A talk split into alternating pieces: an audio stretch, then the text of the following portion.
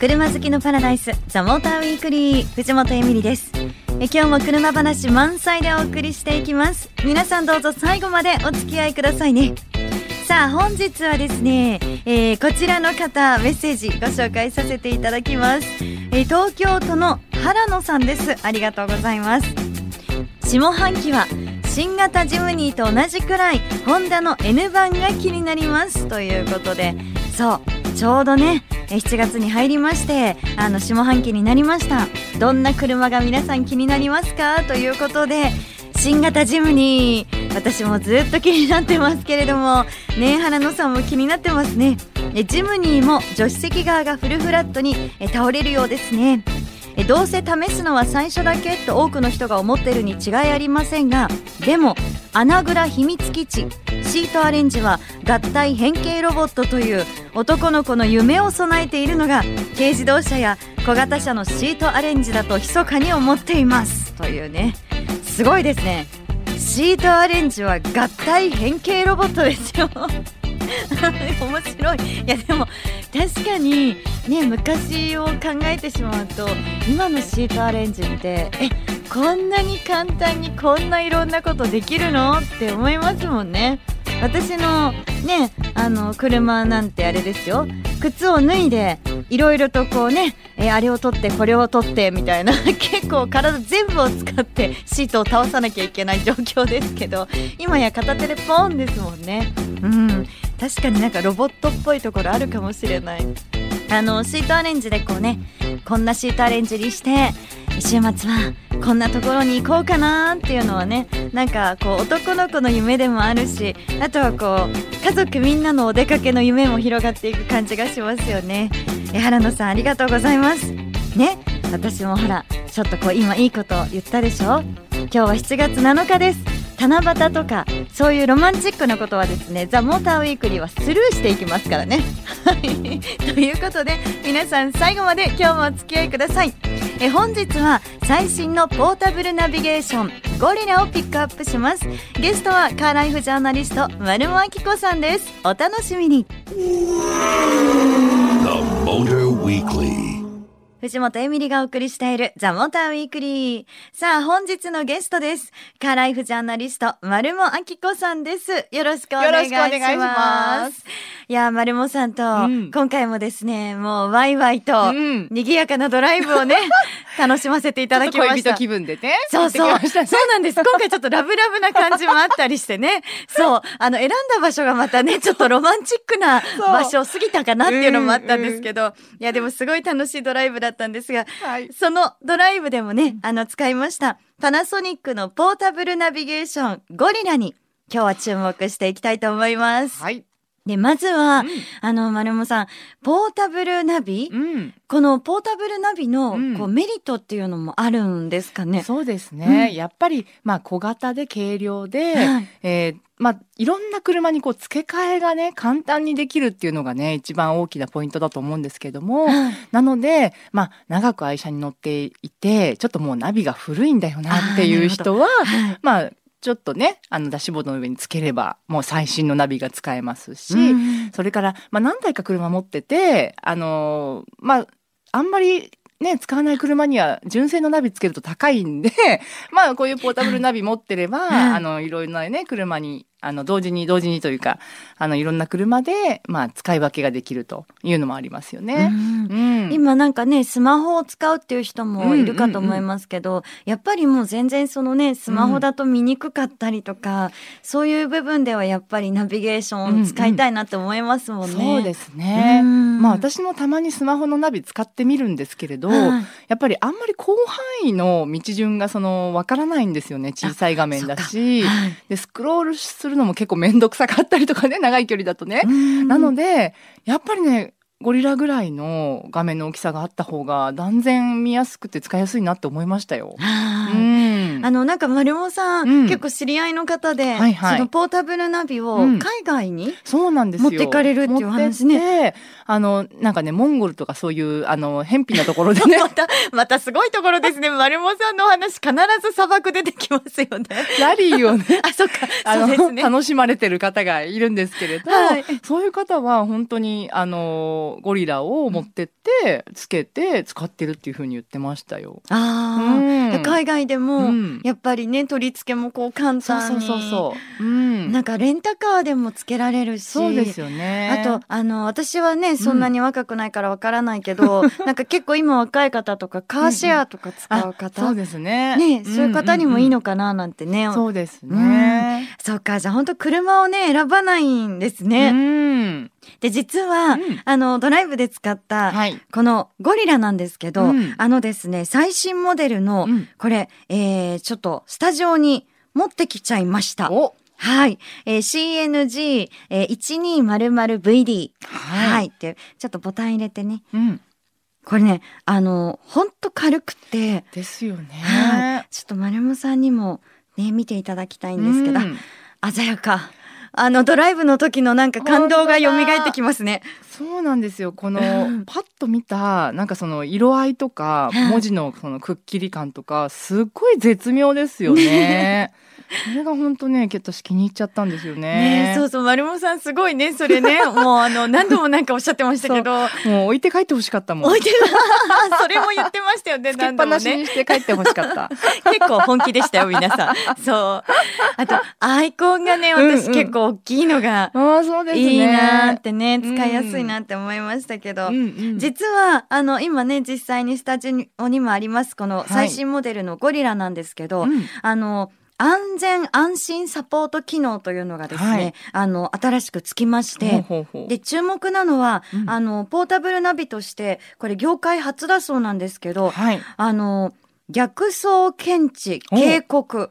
はあ、という、はい、これをですね、うん、あの、まあ、知らせてくれるという機能がつきました。うん。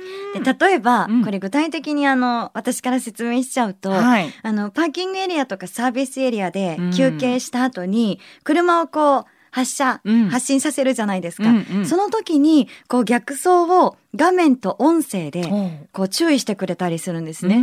あの、現在自動車専用道路を走行してます。逆走にご注意くださいみたいな。なるほどね。はい、音声が入ったりとか。うんうんうん、あと、万一ですね、うん、その逆走を始めてしまった場合、はいはい、その時は、あの赤色の逆走注意っていう大きなアイコンと音声によって警告をしてくれるんです。なるほどね、最近本当にいろんなそのインターのね合流部分とかに、進行方向こっちですみたいな逆走注意みたいなあの看板がすごい増えたんですよね。やっぱそれだけ多いんだと思うんですよ。はい、で私もなんとお台場の街中で逆走車両に出くわしたことがあって、丸尾さん実際に？外国の方が運転されてたんで多分間違えちゃったんだと思うんですけど。もうどうすることもできないんですよねやっぱりね。本当に何事もなくてよかったって思うぐらいなんですけど、やっぱそういうふうにねみんな気をつけてても、まあ、人間なんでうっかりミスっていうのが絶対どっかであるんですよね。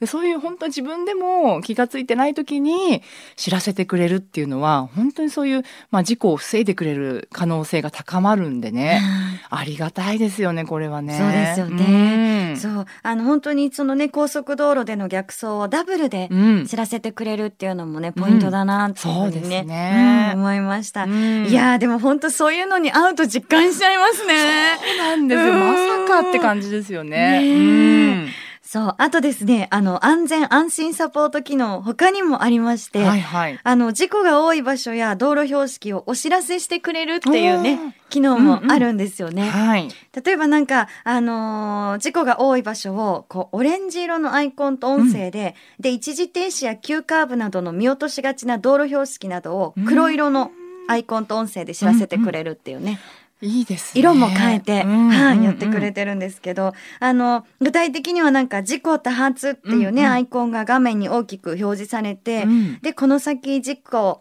多発地点です。注意してくださいっていう音声が流れるんですよね。ねいや、これね、ナビに表示されるのはなんでいいかっていうと、うん、ドライバーだけじゃなくて、って助手席の人とか後ろの人もその音声が聞こえたり画面が見えたりするんで一緒に注意できるんですよね。そっかそうですよね。そうそうそう。あこの先急カーブだってよとかってそのドライバーがちょっとぼーっとしてたりしたら教えてあげられるしそういう良さもあると思いますよね。みん。なでそうだ共有ねそうそうそうできるっていうね、うん、もうね安全意識はもう何人分かあった方がね、高いと思うんですね。そうですよね。そうそう。そうなんかいろんなね本当に機能がついてるんですけど、実際丸本さんとですねドライブをね、はい、させていただきまして、あっという間に目的地に着きました。はい。はい。それはあの、丸本さんがですね、飛ばしていたからでは、皆さんございません。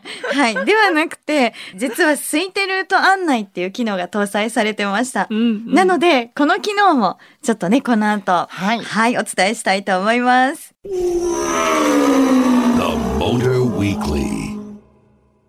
さて本日は丸もあきこさん来てくださってますけど、はい、丸もさんとのドライブ、うん皆さんどんな感じだったか聞きたいでしょ はい。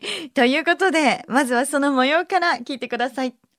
今日はですね、あの、パナソニックのポータブルカーナビゲーションゴリラを使って、ちょっとドライブに行きたいなと思ってます。はい。で、今日はですね、今新宿なんですけど、うん、ちょっと横浜の、はい。おしゃれなカフェに行きたいなと思いまして、はい。はい。じゃあすいません、行きたいなと思いましてって言いながら、うん、運転していただくのは丸尾さんっていう、お任せください、お嬢様。私、助手席でね、もうふんぞり返ってるみたいな感じなんですけど、よろしくお願いします。はい、行きましょう。有本さん、実際にゴリラ使ってみて、はい、どうですか？なんか。なんかねそのタッチパネルを指でタッチしてからの反応がすごいなんか早い気がするんだよね。だからさっさっさっとその次のアクションに行けるし、うん、ルート検索も本当あっという間だったからねうん、そうあの実はなんかゴリラエンジンマジですか。はい名前が強そうな。ですよね。うん。そうあとあのなんか見やすさとか、うん、そういったのどうですか？ね今高速乗りましたけど、うん、インターンの名前とかもすごいはっきりしてて車線がちゃんとさまっすぐ何本左とか出てるのがすごい分かりやすい。そうあとですね、うん、実はあの新宿を出て、うん、もう今ね高速道路に乗ってるんですけど、はい、あの新宿って混むじゃないですか、うん、結構、うんうんでもあっという間になんかいや本当本当乗った感じが、ね、うん、しましたよね、うん、そう実はなんかその交通状況に合わせて、うん、でなんか最適なルートをね自動でこう案内してくれるっていう機能がついてるんですよ、えー、じゃあ何私知らないうちにそのなんかあの導かれてたのね空いてるところに。そうなんです。その名も空いてルート空いてルート、いいね。そう。でもここで空いてルートで、あの本当にですね時間を短縮できたので、カフェではゆっくりといろんなもの食べれますよ。いや嬉しい、うん、そう私がっつり行こうかなって思ってます。ね私もちょっとスイーツまで行っちゃいたいな、あ行きましょうね行きましょうね、はい、じゃあこのままちょっとお願いしますいやー、着きましたね。いやー、よかったよかった。ねなんかこれリルートがすごい早いし、はいはい、すごい助かったよね、今日ね、うん。結構ね、なんかあの、早く判断してくれないとっていう時も、すぐにね、リアクションしてくれるから。うん、ね、うん、すごい助かりました。いや、私本当に今日はですね、すいません。恋人気分で隣に乗させていただきました。もう光栄でございます。いや、こちらこそ本当に。丸本さんありがとうございます。はい、ありがとうございました。じゃあ早速、カフェ行きましょうか。行きましょう。いやー、ドライブテンション高かったですね。もうノリノリがバレバレでしたね。えー、私なんかすごい高い、あの、声のね、音から入ってましたもんね。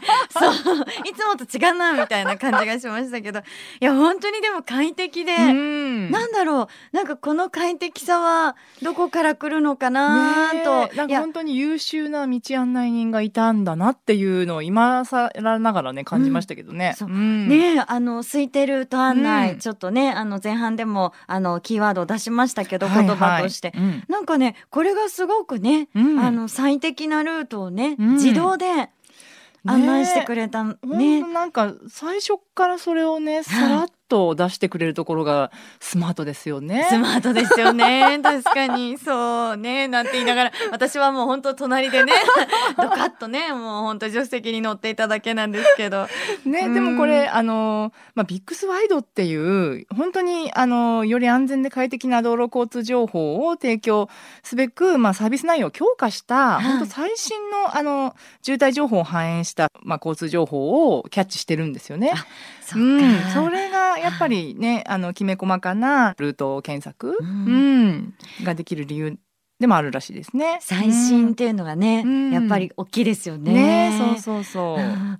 あとなんかあのー、結構いろいろこのですね、空いてルート案内もあのすごくって、渋滞回避のレベルがなんか高中低って3段階でね調節ができるんですって、うんうん、ここもなんかねすごくさりげなく細かいところまでね、うん、あの気遣ってくれてるなっていうふうに本当ですね、うん、だからもう本当スーパー渋滞回避ルートなんていうのもできるんでしょうね多分。ねそう、うん、そうなんですよね、ね、きっとね。